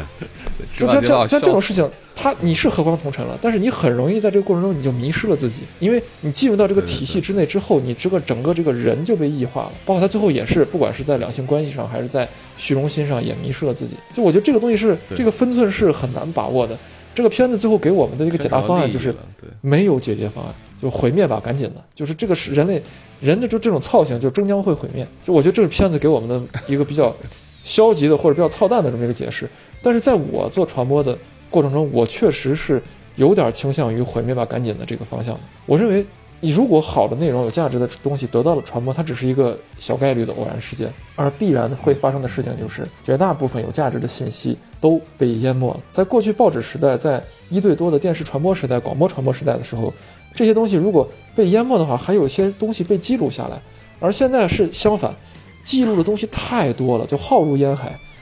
短视频、呃流媒体，然后各种这个图文的媒体啊什么的特别多。现在是你东西能被记录下来，但是你的东西能够影响到什么样的人群，是很有限的。本来这个东西这个体系被设置出来，就不是让你去获得最大传播的。这个东西设置传播出来，就是你只能影响到你能影响到那些人，所以最后就导致社会割裂嘛，generation 分层，然后这个不同的政见的，然后这个民主党的人是怎么样的行事风格，就你一看就能知道，哎，这是怎么民主党。一看另外一个方面就是共和党，民主党就是那些。愤世嫉俗的，喜欢演唱会、流媒体，然后抽大麻，然后什么这些，对吧？啊，然后喜欢八卦的。共和党就是那些感觉一个一个红波，我们要抗争，我们是底层人民，然后弄这种大的集会，美国国旗、烟火、飞机、战机从头上飞过去，就是要搞这种东西。而且这些东西是他越来越把其他的人拉到这个圈层里边来，而这个圈层之外的人，你有没有发声、发不发声、发了什么声音不重要。完全不重要，嗯嗯嗯嗯，就这是就是我我对这片子虽然他他比较悲观吧，但我能理解，就他悲观的原因就是因为他觉得这个东西无呃这种割裂的状态无法弥合。呃，我我觉得你刚刚表达了非常多的含义，就是好几层在里边。我觉得第一个就是他讲一个科学家从一个一个人怎么从一个科学家蜕变成一个或者进化成一个意见领袖，在这个过程中他发生了什么变化？很多人从他原来的本职这个身份。变成一个意见领袖之后，他他完全他这个人丰富了，但是他完全失去了他本身的特质。然后呢，媒体媒体，事实上我觉得某种程度来讲，我觉得这个这个电影在某些程度上来说，他对美国媒体的刻画不是那么准确。因为美国的媒体是什么？大事小事他都说，你这个台不说，那个台他肯定会说。贾老板他问我一开始说这个是不是在影射 Fox News 就福克斯新闻？我觉得很有可能，因为它代表的是。那个党派那那种声音，但是我要提醒大家的是，在美国一定会有其他的电视台在关注这件事情，所以这个电影的里边的设定，不太准确啊，它可以说有声音的大小，但是不会出现这种没有电视台、没有媒体的关注行星要撞地球的的这个事情。但是呢，的确有的媒体就特别不爱关注正经的东西，或者说他按照自己的这个喜好，他按照自己预设的立场。来选择性的报道，对吧？比如说前段时间，呃，圣诞前就是有个流浪汉跑到纽约这个 Fox News 他们那个电视台大楼前面。放了把火，把那个圣诞树给烧了，就也不知道为啥，我我我不知道这个事情的动机是什么，但总之就是有个流浪汉把福克斯新闻电视台大楼前面这个很华丽的、很漂亮的一株圣诞树给烧了。然后这这个福克斯新闻的这个记者第二天就在白宫新闻发布会上问那个白宫新闻那个发言人，就说这种事情为什么会发生在这个 Fox News 这种。你你你这个总统上来不是说要改变这个美国这个社会的什么方方面面吗？为什么会有流浪汉要来烧我们的烧我们的圣诞树？然后这个 Fox News 就就就这个事情就连连篇累牍的通过这个事情来攻击现任总统，就是你觉得就是非常的匪夷所思，就是明显他是按照自己的一套预设的价值观或者他预设的观点，对对对对，还有比如说在。这个总统这届总统刚上任不久啊，因为那个时候疫情还比较严重。他号召大家尽量减少出行，出行的时候一定要戴口罩等等这些。然后这个又是 Fox News 这个记者就说：“哎，你新闻发布会啊，也是白宫就说：哎，你这个不是说尽量希望大家尽量减少出行吗？为什么你周末去回到德拉华州了？”然后这个新闻发布会这个新闻发言人就说：“因为他的家在德拉华州呀，他回去看一看他的孙子孙女儿啊什么的，你知道吗？就是这种事情，就特别浪费公众资源，特别浪费这种时间。”但他就是他就是要恶心你，然后这个他们的新闻上就开始说这样的事情。当然，我不是仅仅指右翼媒体对左翼是这样的攻击，那左翼对右翼也有也有同样的待遇啊。我不是说站在哪一方的立场上，CNN 呀什么那些，他也会是一样。如果都臭名昭著了，对，如果。共和党出了什么事儿，那 CNN 一定也会连篇累牍的报道，这这一定的啊，一定的。我只是说，大家当然这个话题就很大了，大家只不过是按照自己的预设立场来选择性的报道而已。事实上，他多么关注这个事情的本身吗？事实吗？并不是。对，而且这个东西它背后是说。他为什么可以按照自己的既定立场去选择性的报道东西？按照在过去，呃，这种所谓的传统的媒体时代，或者是我们叫这个媒体的这种职业精神时代的时候，这种情况是有，但是它并不是一个主流，或者是难以去持续形成一个风潮。但是为什么现在变成这个样子？就是现在不管是社交媒体也好，互联网视频，然后整个信息流、大数据推送，会突然让人别人觉得，就是如果我持续生产那些我的假定的。受众想看到内容的话，我会迅速的捕获那些受众，而同时获得非常高的流量。我不在乎这个流量到底里面背后是什么，但是我会迅速获得它。就是我我不知道我我的明意思你们能明白吗？明白明白。在过去，呃，这种事情可能是一个意外，人人不会去追求，呃，获得多么高的所谓的流量、点击，然后这个推荐赞。而现在呢，人们会。在内容发出之前，就下意识的去让自己规训自己，内容创作者会让自己变成一个大家想看到的那样的人，就是长长时间下去成了一个内容的一个同温层。就我们除了这东西之外，我们其他东西不看。当然，我觉得这个东西在可能在呃美国是就比较明显啊，因为它它的媒体非常自由与发达也开放，什么东西都能报。然后在国内就是。它当然有有一些我们不言自明的一些管制和压力，但是在管制和压力的范围之外，就会导致那些能报的这种空间会越来越小。在这个越来越小的空间里，就会感觉像是这个一锅开水，如果这水很多，你要烧半天才开；如果这水只有几滴水的话，你一点火，马上这个水唰瞬间就气化了。我就你比如说现在的这个内地娱乐圈，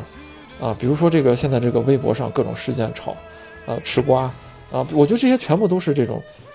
就人人只想看到他想看的东西，然后有很多人为了这些人去生产这样的内容，而这个内容是现在仅有的可以被报道的空间，在这个空间之下，这种议题瞬间被气化，气化到就是，就比如微博的这个服务器周五宕机，啊，比如说这个啊抖音某个话题这个播放量上好几亿，就这些东西就完全没有必要被关注的事情被拿来无限的放大，就是是美国和中国的情况真的是。我觉得是有所不同，但是不管是哪种情况，在这两种情况之下，真正能够让那些值得被讨论的议题被讨论的这些事儿，是不由这些议题本身的人所决定的。就是比如说，你像周小尔，他想说，我要呼吁大家理性的看待核能，走一个中正之道、中庸之道。你别不能说它特别好，也不能说全盘否定，怎么怎么样。即便是清洁能源，你也要考虑清洁能源以后怎么怎么样。这个话。你想说出来可以，但是你说出来之后，这个东西能不能真正引起大家注意，不由你来决定，因为你不是那种在内容生产初期就把自己呃投递给投喂给同温层那样的人，你是个科学家，所以真正有价值被关注到这些问题，我觉得都没有得到被关注的，就是没有得到充分的被关注。就像那个美国那个呃那个那个防疫的科学家叫叫福奇是吧？对，我我就我就看到了好多这个对是的民众对他特别的反感。就是你是这个，呃，比尔盖茨的帮凶，然后还有说他是什么蜥蜴人，好像是，是吧？就说他是一种什么？对对对，叫阴谋论是啊，蜥蜴人什么统治人类啊？说他们曾经参加过什么邪教组织啊？都是这个呃，他们一帮子精英想统治我们，真的跟这个电影里面描述的就一模一样。但是你就会很好奇，说这种东西竟然有人能信？是有人信，他反复的在 YouTube 上在推送自己相关的内容，然后这些。他的受众们、潜在受众们就扑到他那个地方去，就像是一个喂鸡一样的。过去是到处撒着这个饵料去喂，现在我就把这个饵料放在中间，然后吸引这些鸡全扑上来。我觉得这个场面特别的可怕。对，这就是呃，两个国家虽然说产生这个情况的机理不一样，在中国可能更多的是人为，在美国可能更多的是算法，但是呢，最终的结果很相似啊。这个到最后跟这个电影想表达的另外一条不是很明显的线，就刚才你们提到了，就是人工智能还是有一点儿，还是有点儿联系，就是说我们怎么去监管这个大数据，怎么去利用这个大数据。我有一个朋友以前说过一句话，让我印象很深。他说：“我其实不是很担心我的我的数据。”他是一个意大利人啊。这个朋友他说：“我其实不是很担心我的这个数据被政府拿去，因为他要干什么我很清楚，他不就是那点要求。但是我很担心我的数据被这些大的科技公司拿去，因为我不知道他能干什么。啊，对，所以你看，在这个电影电影里边，他哇这个真的是他发挥了 他发挥了很多想象力，对吧？比如说，他说：“啊，我我的我们这个算法特别牛逼，我有百分之九十六点五的这个准确率，我可以预测你怎么死。”然后呢，他就说，他给这个科学家说：“你这个死会非常的 unremarkable and boring。”然后，但是我记不得具体了嗯，但是有一点我记得，你会一个人孤独的死去。当然，最后刚才 Jumper 说了，最后的剧情啊、事实上打了他的脸，对吧？他并没有孤独所以，他是其实在朋友、家人的环绕中，大家一起比较平静的、比较安详的离开。但但这个里边就是有有这么一个让人脊背发凉的这么一种感觉，就是人工智能它究竟能干什么？它的极限在哪儿？其实我们都也对我的科研里边也有一些人工智能、也有机器学习的东西，我们也在接触这些。但确实，当你想到它无限的可能，想到它这种没有天花板的这种界限的时候，你确实有一种恐惧感。对我，我觉得这个就是相当于呃，过去的这个生产资料是土地、是田地啊，甚至是这个是人，那现在这个东西变成了数据，那人掌谁掌握这个数据就掌握 power，掌握权力嘛，对吧？那这个片子就非常的明确的在用那个 Peter 这个科技公司的这个老板，以他作为那个剑舵，就是所有我们对于这种大科技集团、独角兽公司的这种恐惧，全部都附在这个人身上，而这个人刚好又是个性格非常的怪异、乖张啊、自恋啊这么样的一个一个一个人人格。这种人格，他掌握了这么大的权力，他甚至能预测一个人的生死，那相当于他就是神，就他他可以认为自己就是上帝。我我能掌控一切，预测一切，啊，我甚至能狂妄到一个彗星来了，我都不把它炸走，我要还上去去采矿，以此来发财。然后最后呢，他说你会死得很 boring，但是这个，呃，虽然他最后也死了，这个教授也死了，然后这帮人他们都在自己家里边聚餐，最后的晚餐，然后彗星来之后，整个都毁灭。但是我觉得他们在最后毁灭的一瞬间，在互相彼此之间寻找到了某些心理上的安慰。就人在面对这种痛苦的过程中，他们每个人都不会说话了，就明显能看到演员们在表达出来的是，这个主人公在面对灾难来临的时候，这些科学家是束手无策的，不知道怎么安安稳自己的情绪。然后他们不是，呃，和他们在一起的有一个那个小鲜肉嘛，那小鲜肉扮演的那个人是从小家庭是福音派，嗯，但他自己又叛叛嗯叛离出这个家庭了。在最后的时候，他们啊、用一个饭前的一个祷告，然后安抚自己的内心，很平静的迎接了这个死亡。我觉得和前面这个自以为自己是上帝的这个 Peter 是一个对位。对，就是我的圣经里边不是有句话吗？叫呃，汝不可妄称神的名嘛。就是你不是所有人都能说自己我就是上帝，我代表了上帝怎么怎么样，对对对没有人有这样的资格。嗯那大科技公司、互联网企业、大数据、大数据也绝对没有。那最终能够让人自己心灵获得解脱的，我觉得他还是给了保守的呃信仰上帝的美国人一点心理安慰，就是虽然这个世界就毁灭了，就去球吧，但是至少我们这帮子有信仰的人在一起去球的时候，我们是内心平静的。而这个时候，上帝作为一个呃存在，它是否真的存在已经不重要。所以说，这个片子其实在我看来特别有意思的地方，就是在于它埋了很多很多的线，就是它把一个一个一个立体的一个东西给它切出了很多很多的面，你可以从各个面上能看到很多很多的信息，然后有的呢是一笔带过，有的是不断不断的深挖，而且呢，这个导演啊，编剧导演。他在里面提出了很多自己的担心，然后很表达了非常多自己的不满，甚至是愤怒。但是最后呢，他确实也留下了一些所谓的希望的东西，一些，呃，他认为一些真正宝贵的东西。我觉得这是这部片子整个设计精巧的一个地方所在。然后刚才贾老板的过程当中在说这个传媒啊，说到这个新媒体啊这些短视频的时候，我就突然想到了啊，这个这事儿挺有意思的，其实也是算是机缘巧合吧。总之一些机缘巧合，我因为我和贾老板现在在西安嘛，然后呢，我们都各自被封闭在家里面，呃，也应该是快解封了，但是目前还没有。而且我比较特殊一点，因为一些原因吧，我现在是一个人住啊，一个人在自己家里，一个人。像这个抗疫一线的大白，这个张鹏老师表达我的敬意。哎，我就我就一线了一天啊，这个也是灵机一动啊，就是自己前些天啊，这二位也都看了，前些天我拍了一个系列的一个一个小喜剧小短片儿啊，就是一分多钟的喜剧小短片，拍了五集了，在拍的过程当中呢，其实。你刚才说的那些，我就挺有感触的。就是当当一个人他成为了一个，就我开始的是在自己表达、自我表达，就是我觉得东西挺有意思，自我表达。但是这两天呢，别看时间不长，就是一个礼拜的时间，其实还是发生发生了一些变化。就是你刚才说到点赞呐，包括流量啊这些东西，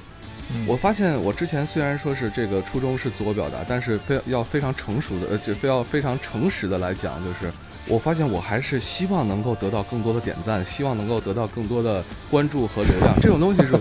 无可避免的，真的真的是不可避免的。就是他的这样的，你叫同化也好，叫被驯化也好，就像里面的这个兰德尔，这个这个这小李子演的这个博这个这个教授啊，他也是被裹挟了，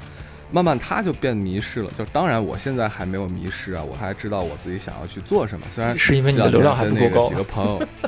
哎，对，我就想说这个，对，就是我想说这，我跟一朋友，他是做这个方面推广的，短视频推广的，然后他说他看到的这个短视频的第一反应，不是说这视频有多好，他说我的第一反应就是他怎么弄才能火，我说我根本没想过，所以你看，现在我还知道自己想做的是什么，但如果说见到利益了，就像小李子在里面一样，他见到利益了。不管这个利益是名声上的利益，是这个话语权，是地位，还是说他获得的性，不管是什么样的利益，那当见到利益之后，他是否还能够坚持本真的自我，那就是一个问号了，对吧？我觉得这个东西这两天是一个在我在我的一个深切的感触吧，就姑且还不能说是我的一个变化，就是一个感触。你你现在个人被隔离的时候，还有没有这个？如果万一哪个视频火了，人家说西安某高校教师利用自己这个。这个曾经大白的身份，然后谋求这个流量，我就把你举报了，定到这个流量的耻辱柱上。那我觉得我还是挺甘之如饴的，这个这都不是什么，在流量面前都不是事儿。我跟你说啊，我现在也是有所有所体会和认知吧。就是这件事儿呢，它有悲哀的一面，但是从另外一面来说呢，也让我更加理解了。呃，一些人的做法，就是这个理解指的是理解，而不是认同啊，不是认同，就是理解，就是嗯，当真正利益来的时候，那么有多少人还能够去经受住啊？我都不想提考验这个词，因为在里面你也很难讲对错，你怎么着就是对了，你怎么就是经受考验了？不提这个啊。还有就是像刚才周小二老师说的，其实我在看这片子的时候呢，我没有怎么太想的是气候变暖，但是。你这个周浩老师一提气候变暖，我我觉得这个更加贴切啊，就是这是一个既就是必会到来的一个非常严重的问题，所有人其实都有觉知，但是呢，大部分人其实包括你我都似乎在很大程度上都是视而不见啊，我觉得非常有道理。但是我在看的时候，必须要说，我在看的时候，更多的时候，我觉得他在里面加了很多对疫情的一些一些一些一些映射在里面，这是我的一个特别直接的一个观感，嗯嗯。对，尤尤其现在我们就就在西安嘛，然后我们可能直接面临着这个疫情，以及因为疫情带来的管控。我觉得这过去是说这个全球同此凉热，但是现在尤其疫情之后，东西方割裂越来越厉害，可能很难再体会到这种同此凉热的这种感觉。呃，中国可能看国外觉得都是到处都是小洋人，是吧？这个 奥密克戎病毒。传播的到处都是，所有人全部都开 party，然后都拒绝去去去化验或者自家自愈，躺平了。然后觉得哇，这这社会要放任啊，每天这个确诊百万，这社会就要要完蛋了。然后呢，外国人可能看中国说，啊你们还搞这种封城吗？还还搞这种这个让牺牲个人的自由，然后牺牲别人的这种求医啊、健康啊等等这种需求，然后硬性封城来把病毒要抓走吗？要要要要把这个病毒要封杀嘛，那是不可能，为什么还封闭国门呢？对吧？我觉得可能中国像个二傻子一样，就是这个双方社会已经没有任何的。我觉得理解的前提就是，当你觉得别人对方是个傻逼的时候，你可能很难去看你所认为的那个傻逼他去做的这个事情，是不是符合他所在那个环境，是不是符合现实逻辑的。我觉得双方已经没有任何的这种交流或者体悟、体验这种空间了。即便是国内，就是国国内面临的情况都一样嘛，对吧？大家要清零，大家要要严防死守。但是那些有疫情的城市，比如说西安，和那些没有疫情的城市，和那些原来没有疫情，但是在西安疫情快结束的时候又出现疫情的城市的人之间，是完全没有办法互相互谅解的，也没有办法相互理解。对，就你只要说我，那你就是黑我西安大西安，对吧？他很轻易的就把西安物化成一个或者拟人化一个，特别特别多这种人。对，特别多这种，就老是觉得啊，你黑西安啊，你要黑西安，他妈老子就是护护城，我是护城者，我要维护西安，动不动就是我的城，然后就很容易在互相不理解之间形成一种自己想象的共同体，就是啊，我们爱护西安的人都是团结在一起的，共同维护西安。西安是什么呢？啊，西安你就是一个不善言说的、不善言辞的汉子呀，对吧？啊，就好像是自己的这种情绪投射到上面是一样的。然后那些之前。说西安不对，后来自己也出现相同问题，西安上去，哎，现在你怎么不说西安了，对吧？你们自己核酸这个二维码也崩啊，你们核酸检测也乱，你们这个孕妇就医也也不方便，在我看来好荒谬啊！就这个事情让我觉得就是像就像是另外一个东路 cup 的这个剧，只不过这个剧生这个是发发生在我的现实生活中一样。我觉得这这咱太太过于荒诞了。你就咱比如举个例子，就像西安这个呃，之前有很就。全国影响很大的这个新闻嘛，两个新闻，一个是这个呃产妇在医院的门口，然后这个呃因为自己的核酸检测时间过期了，然后得不到救治，后来自己肚子里面孩子流产了，就在医院门口就流产了。然后呢，呃，即便是被医院拉到这个这个 ICU 里边救的时候，也没救回来，就是这个女呃产妇救回来，但是孩子没有了。然后呢，这个第二个是新闻呢，是一个女的她爸可能心脏出现了一些不舒服的心梗的一些前兆。这个时候及时就医是非常关键的。他带他爸到医院去的时候，没有医院愿意收他，也联系不到，电话也打不通。然后到医院门口的时候，想办法把他爸送进去，但他自己进不去。他要进去的时候，那个门口的保安就拦他。然后那个视频上你看了，就真的是。如果但凡有一点人性的人看那个视频，你会觉得非常的悲哀，就是你忍忍不住要把这个视频关掉。就是一个女的在求这个保安，我要进去看我的父亲，我父亲在里边抢救。保安说你不我没看完，我没看完，真的是看不完，看不下去。这这种事情才是我们应该关注的。而这种事情有没有在其他地方重现？比如说深圳最近就爆出来，也是有两个产妇，对吧？因为这个事情，上海也有啊，天津也有。就是你，你不能说说这个事情的人就是污蔑我们这个拟人化的城市，也不能说不说这个事情的人那就是挺我的人，而更多的是什么呢？是每一个人都会他的家庭、他的妻子、他的儿子、他的女儿、他的父母都会面临这样的或那样的风险。这个风险来自于什么？就是我们对于病毒的清零和封城，以及这个封城的举措下，我们的管理没有那么有弹性，不是那么人性化。每个城市都会遇到，是你不要说那些南方城市，他不会遇到，这两天他就会遇到的。但是没有人关心这东西背后是什么。对，而且你知道，这个贾老板就是在这两天的新闻当中啊，我最让我觉得难过的是什么呢？是一些很明显他是处在西安的人，自媒体或者说是甚至是有影响力的这样的一些。大 V 所说的一些话啊，就是你看你你深圳你也出现这样的情况了，你深圳你也有人在里面也是不能就医或者是类似这样。对，就是我觉得这就是我们前面提到过的，它本来跟政治无关，但是已经被政治化，它已经变成一个武器了。这发生在西安，它是一个人间悲剧；发生在深圳，它难道就不是一个人间悲剧了吗？对，是的，是这样的。就。就已经已经超脱了哇！就是一种幸灾乐祸，这种卑劣，这种东西都在里面。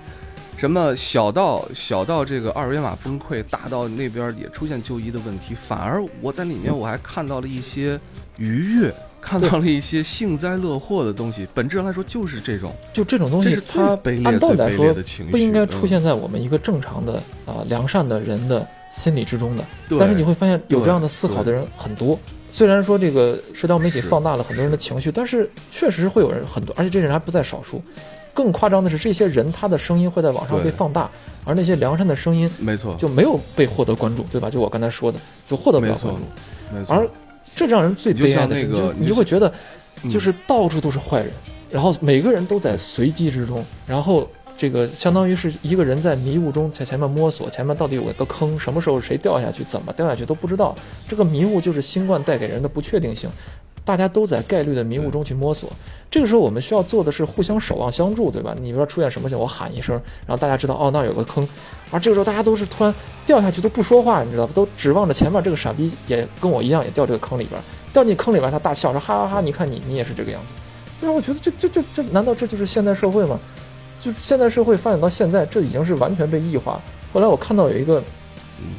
呃，就是一个波兰的一个一个哲哲学家吧，啊，政治学家、哲学家，叫这个呃齐格蒙特·鲍曼，就他在反思嗯二战的时候，这个为什么纳粹建造了毒气室和集中营这个事儿，这个东西它设计的流程是怎么怎么样？的？他研究过程中发现，纳粹用了一个非常非常精细的一个结构，职业化的结构来做这个集中营和毒气室。最后这个结果就是什么呢？每一个参与这个事情的人都没有负罪感，嗯，就大家都觉得，哎，我只是打好这份工啊，啊，我只是做好我的工作呀，我又不是最后那个杀人的人，对不对？所以大家没有人有负罪感，而可以在高效的让这个体系运行下去。我觉得这个他这后来因为这件事情，然后呃做了很多的研究，他在反思就是现代性带给人的这种，它叫三个扭曲嘛，就一个是。呃，就是因为社会分工细化，就刚才说的，每个人只好做好这份工，他的职业性已经掩盖了他的人性。第二就是官僚体系，就我只向我的上级负责，啊，比如说那个女的在西安这个心梗父亲的女儿在门口求那个保安说我要进去，然后那保安说是不行，我们领导说了不让。如果说这是一个农村的社会，是一个原始的传统社会的时候，去求医的话，你像一个县太爷门前的一个看门的人去求他，那人可能都会有恻隐之心。而官僚体系和社会分工会让这个穿着制服的人，他在这一刻，他的职业的道德压过了他人的这种恻隐之心，这就是现代性给人的一种悲哀。有有最后一个就更夸张，就是对人的物化。这个物化不光体现在，呃，就是每个人的职业上，看待一个患者，看待一个病人，把它当成一个样本，啊，甚至当成一个数据。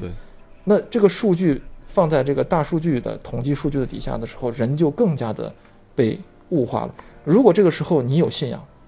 啊，你你可能是比如说信仰的社会，可能还有从信仰中获得一些心理的个人的安慰。那如果是没有信仰呢，怎么办？这些人怎么样获得这种救赎？而这种现代性的这种困境该怎么解决？我觉得这个才是需要我们去探讨、去讨论的真的问题。而我刚才说了这么多，我相信听到这个节目、听到这儿的人肯定不多，而这些讨论的声音也很难被传递出去。对于这种社会组织该怎么样面对这种事情更有弹性、更不忘初心，其实有很多的这种讨论。呃，比如说企业该怎么去灵活的呃这种改善自己的组织 OKR 管理系统，比如说学校该怎么去灵活应对。啊，比如说志愿者组织是怎么去自协自自我协同的，但是对于政府，我我我不知道现在有哪些真正的有意义的、有价值的声音被传递出来。所有的人都在指责别的城市，所有的人都在谩骂那些拦在门口的那些保安，或者是所有人都在编造谣言，指责那些说那个流产的产妇是别有用心，她是早就已经有预谋的，是为了赖上那个医院。都把指责降低到这种道德的简单的评断这个标准里边去，而这个事情如果不再被重视的话，这种事情只会反复的一次又一次出现。彗星可能一次只来地球一回，但是这个因为疫情造成的社会组织的混乱，可能它是一个长期的、反复的，会落在我们每个人头上的事情。我们除了去囤菜、去囤物资、去囤药啊，让自己家里边水电气都不缺以外，还能做什么呢？我对此。感到非常的悲观，我也不相信短期内，呃，在这种舆论环境之下，我们能得到更深刻的反思。啊，针对那个贾老板刚才讲的，说为什么一个穿着制服的人就不能有这么一点简单的恻隐之心？我觉得有一句话可以解释，就是当犯罪的链条足够长，在这个链条上的每一个人都不会有那么强的负罪感，因为你看不到头，对你只不过。是这个环节很漫长的环节中的之一，其中之一。前面后边，你只是把前面的输出拿过来消化一下，传递给下一个环节。这就跟为什么有时候我特别不太理解，就是在中国公章这么重要。后来我理解了，你看，比如说在在美国社，在美国的社会，在美国社会，呃，如果一个办公室，如果一个机构要去做一个决策，要，签个字，好，那一定是这个机构的负责人签字，他的名字。比如说我周小尔，然后我是一个什么什么主任，好，我签字签周小尔，好，这事儿就定下来了。可是呢，在咱们的这个社会里面，它是一个公章，公章代表什么？它当然代表一种权利，代表一种啊、威严，代表一种权威性。可是公章另外一个意思就是，它没有人在后面，它把所有参与这个事情的人全部屏蔽了，你找不到这个人，找不到实际负责的人，他只不过是一个办公室，是只不过是一个什么厂，是一个什么公司，仅此而已。对，我觉得你这个意向非常好。一方面是这个，嗯对，这个一方面是这个，另外一方面呢是还有一个巨大的差异，就是你知道，往往你要办一些手续的话，你 上面会盖多少个章子吗？我就有这样的手续，我就不说是什么了啊。那上面我我现在想一想，大概有，呃，也是。十个章子左右，就一张纸上，一张纸上，当然是它一份材料的专门有盖章的那一页，对，大概盖十个章子左右，就是各种部门然后跑下来，所以这就是我刚才说的这样的一个意向，嗯，官僚体系嘛。而且刚才我觉得周小尔说的那个嗯公章这个意向特别好，就是这个东西引起了我今天想说的话，我简单给自己说的这个东西做一个结吧，就是我们在进行任何事情的时候，应该始终牢记，就是古希腊哲学家直到康德就一直在。后来的后期的这个后来的这个科学哲学家，这康德都在一直在说，人才是万物的尺度。就你做这些东西的时候，你的目标始终是为了人。嗯、就是陕西这边古代的那个哲学家张载也说过“民胞物与”嘛，对吧？所有的人民大家都是平等的，是我的同胞。所以这个事情，你以人为出发点去建医院、建学校，去授权去做政府，最终的回归点还是在人，而不应该因为这个东西它流程化、链条变长了，它官僚体系化、分工细化了之后。他在面对某某一个人的时候，他忘记了我的目标是为了救治人，而不是为了把这个病例拦在我的门外。我觉得这是我们做任何事情的一个初衷。原因是什么？为什么产生这样的异化？就是现代性带给大家一个非常复杂的授权的结构和分工的结构。这个结构就像那个公章一样，嗯我们需要干什么？就是需要把这个公章剪掉，剪成一块儿一块儿的。我说这个事儿其实不是我自己编的，就是当年这个。人们吃不饱饭的时候，后来改革开放了嘛，小岗村包产到户的时候，包产到户的最关键的一步是什么呢？就是没有人敢去在各个公章底下做出包产到户的决定，所以大家决定什么？因为饿的实在不行了，就把这个公章切成了十几份儿。就当时决定自己偷偷包产到户的人，把这公章切成了几份儿，每个人保存公章的一个角。我觉得这个时候，这个意象，这个被切成好几半儿的公章，代表着就是。现代性真正回归到一个社会中间，回归到我们每个人为了人啊，以人为尺度进行社会发展、建立社会结构这一个初衷上面，我觉得我们不管干什么事情都不要忘了这个初衷。你这个总结特别特别的到位啊！我还想稍微的多说两句关于这个疫情，因为在这个过程当中呢，当我从不同的尺度来看待在西安发生的一些事情的时候，我会得到一些非常。看上去很荒谬，然后很割裂的一些结论啊，也是令人不安的结论。就是你从一个大的社会的尺度来看，咱们就说医院门口来阻止他们进去的保安，你会觉得保安这个符号在这个故事当中，那简直就是一个灭绝人性的一件事情。但是呢，你要放在具体的一个个人的尺度上来说，我却对这个保安的这个个人，我真的是很难去真正的那么那么的去批评他，因为。这些东西，它是作为链条，就是它代表的这个位置是作为一个链条，但是它作为一个人来说，他求的是什么呢？他求的是生存嘛，对吧？那么如果好，那么我们设想一个设想一个那个什么的保安，设想一个善良的保安，咱们姑且就用善良两个字吧，好，然后他 OK，他把它放进去了，对吧？放进去完了之后呢，好，这件事情就是没有发生人间悲剧，这当然是 OK 的。那么没有发生人间悲剧，也就意味着这件事情不会获得。公众的不会获得公众的关注的，不会获得媒体的关注的，不会获得这些关注，就不会获得社会的关注。OK，你一个没有获得社会关注的一件事情，一个保安在这个里面违反了如此严格的疫情的条例，那么对于他来说，他将面临的是什么呢？对，而一个健康文明的社会不会把人逼到非要用自己的文明的底线、人性的底线去向对方做出让步，用自己的前途牺牲来保护对方。这个如果是这样的话，那说明这个制度本身是有问题。就是这件事情就变成了，如果这样想的话，你会变成了 OK，那这件事情你就不是就是在去考验这个人性吗？对你 你你要就像贾老板你刚才说的，就是这样，就你真要到了这一步吗？嗯可是我们不至于。我觉得这个社会不应对至于。可是可是我要说的就是，嗯，我们现在所看到的所有的事情，都是我们一手制造的，就甚至可以说这是他在某种程度上必然的结果。当然，这个话题说起来就特别沉重，而且恐怕也不适合展开讨论。但是，我想说的是，如如果我们要想想去解决这个问题，如果我们想去解决这个问题的话，我们就必须寻根溯源，去想一想是什么造成了这个，哪怕只是往前走一步，可以了，可以了，对，啊，可以了，可以了，可以了，可以了。我说的是美国说说的是美国啊。啊 那我们今我天，咱们我觉得这期节目可以剪成两期，可以剪成两期来播。对，呃，非常非常的感谢，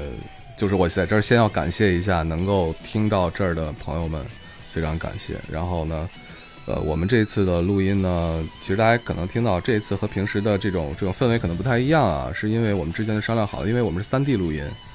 呃，对，然后周超老师在北卡，然后这个我和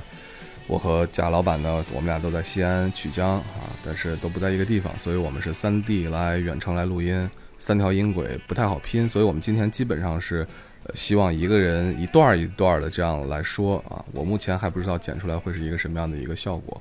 所以我努力的来剪一下吧。呃，今天其实通过这样的一个片子呢，就是作为我们三个人作为聊天的角度来讲，其实我觉得是一个非常非常好的一次让我体验很很愉快交流的一个过程。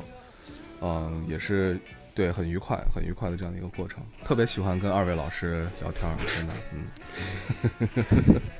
我是很真诚的，好，能感谢张听到我的真诚啊，谢谢张本大哥给我们这样的机会。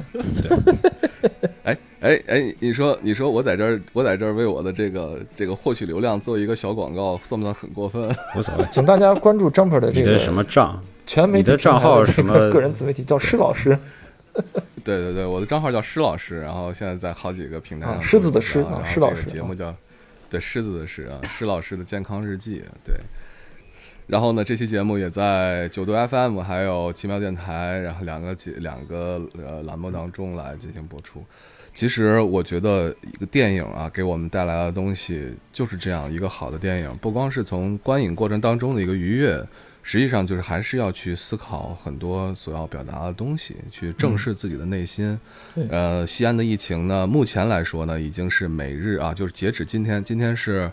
呃二零二二年一月十三号啊，截止今天来讲，那么前几天的增量呢，基本上就在个位数的一个增量。所以，作为生活本身来讲呢，我们呃居长安，呃，那么目前来说也就看到了一些一些恢复正常生活的希望了吧。我觉得希希望大家都好，希望希望刚才我们所讨论的那些不好的事情，它不要发生在朋友您的身上，然后永远不要在我们身边出现。希望春天赶紧来临吧。会好吧？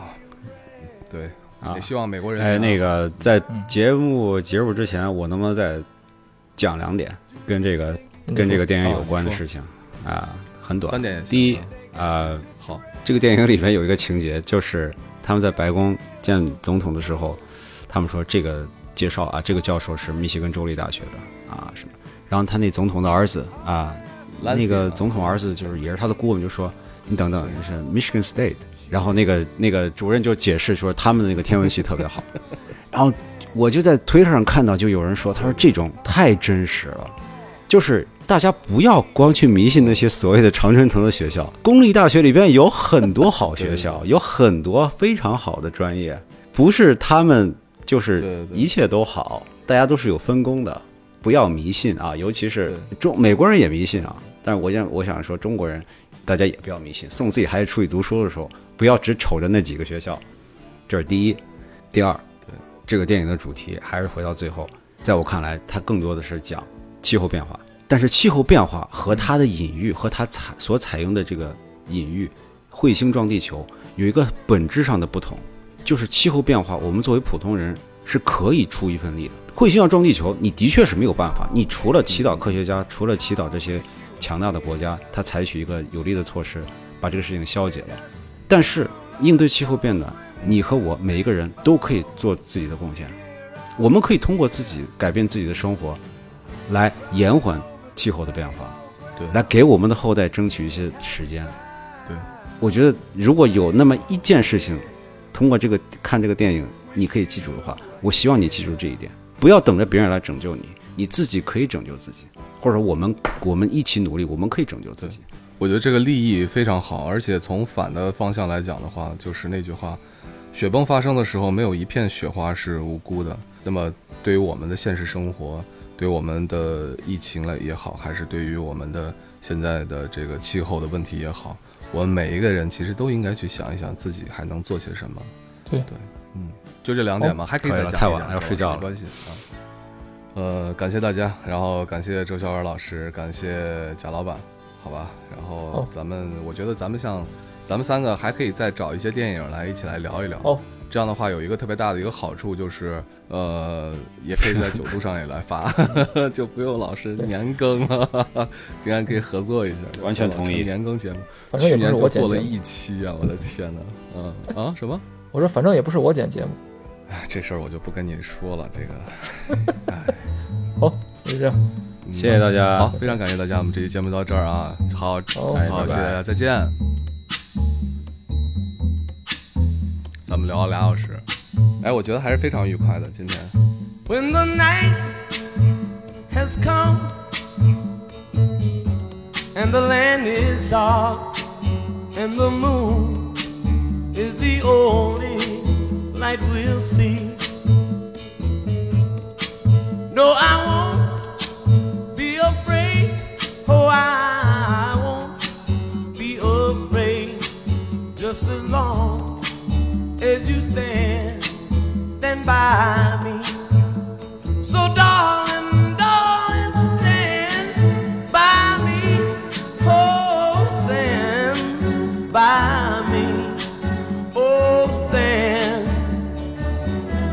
stand by me. Stand by me. If the sky that we look upon should tumble and fall, or the mountain should crumble to the sea. I won't cry, I won't cry, no, I won't shed a tear just as long as you stand, stand by me. And darling, darling, stand by me. Oh, stand by me. Oh, stand now. Stand by me. Stand by me.